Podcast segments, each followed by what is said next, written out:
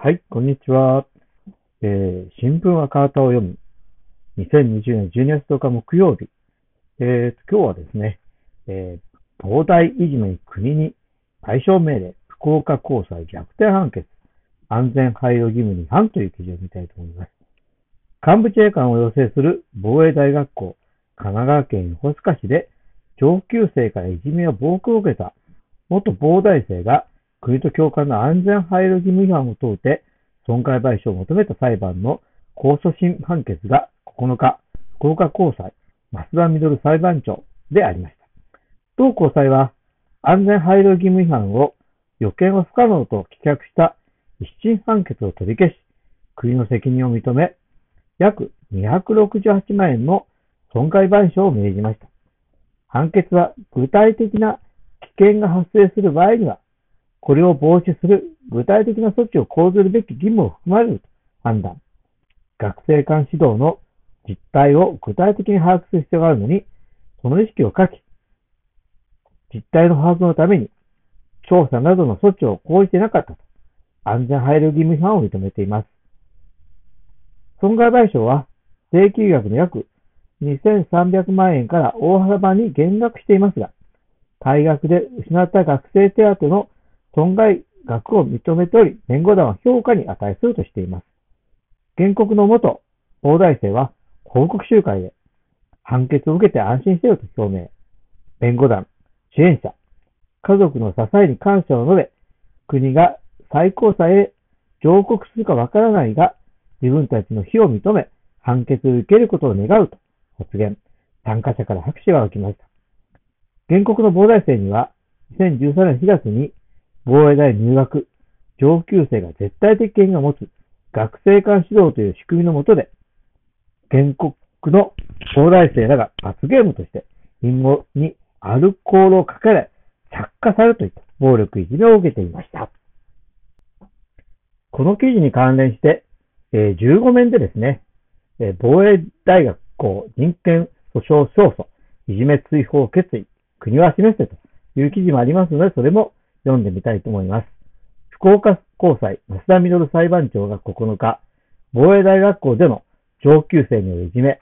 暴力などの人権侵害をめぐり、国と教官らの責任と安全配慮義務を認めながら、あ安全配慮義務を認めなかった一審判決を取り消し、防大生の主張を認める逆転判決を下しました。えー、山本正直記者の記事ですね。入学した防衛大学校は、生活で不慣れな1年、1学年に対し、ひたすら制裁加え、自分たちのストレス解消のための、ために暴力やハレンチなことに時間を費やし、絶対服従を徹底させる。そんな上級生をどうして尊敬し、心から従うことができるのか。一審の福岡地裁に、原告の防大生が提出した、え、陳情書の一節です。上級生の理不尽な人権侵害を容認する防大、防衛大と教会への原告の不信感が滲みます。一審は国の主張を除った判決で、国側の責任を否定しました。いじめ、暴力などの違法行為を防止する安全配慮義務違反は認められない。上級生などの原告への具体的な危険性があったということはできない。弁護団は安全配慮義務を課している防衛大の歩道便談を情報公開で入手し、控訴審で立証に使うなど、一審判決の不当性を具体的に指摘、また被害の予見可能性を認めた最高裁判例を駆使し、原判決の安全配慮義務の理解をあり、心理不人、事実誤認というほかなく、結論に影響を与える違法であり、原判決は直ちに破棄されなければならないと迫りました。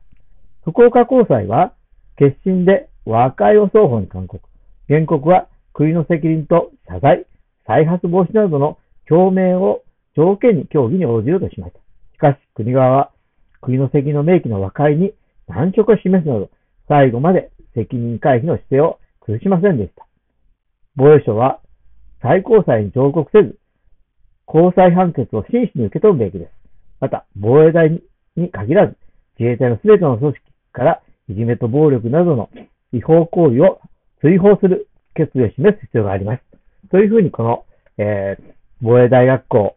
人権訴訟訴訟、自滅違法決議国は示せと、証拠と論理で掴んだ逆転という記事を読んでいました。あの、私の知り合いでですね、えー、中学卒業して、あの、えー、少年航空隊というところに入って、あの、まあ、どういうあのとこかというと、まあ、飛行機からパラシュートで飛び降りるというですね、そういう、まあ、あの、舞台ならしいんですね。そこでもやっぱりね、いじめというのは本当にこう、日常茶飯事だったということを聞いています。あの、セミになれと言ってですね、柱に登らされて、えー、みんみん声を出し泣かされると。で、まあね、柱ですから、落ちてきちゃうとね、また登れと。こういういじめ。ね、本当にこう、ストレス解消ためにいじめやるんでしょうけども、そういうのもね、もうこの、まあその方はもう60、まあ、70近いなってると思うんですが、ね、もう40年、50年以上前からそういうことが、ね、やっぱり戦後も繰り返されている。こういうことについて本当にね、怒りを禁じ得ませんね。ということで今日は、えーえー、防衛大学校人権訴訟調査の記事を読んでいました。どうもありがとうございます。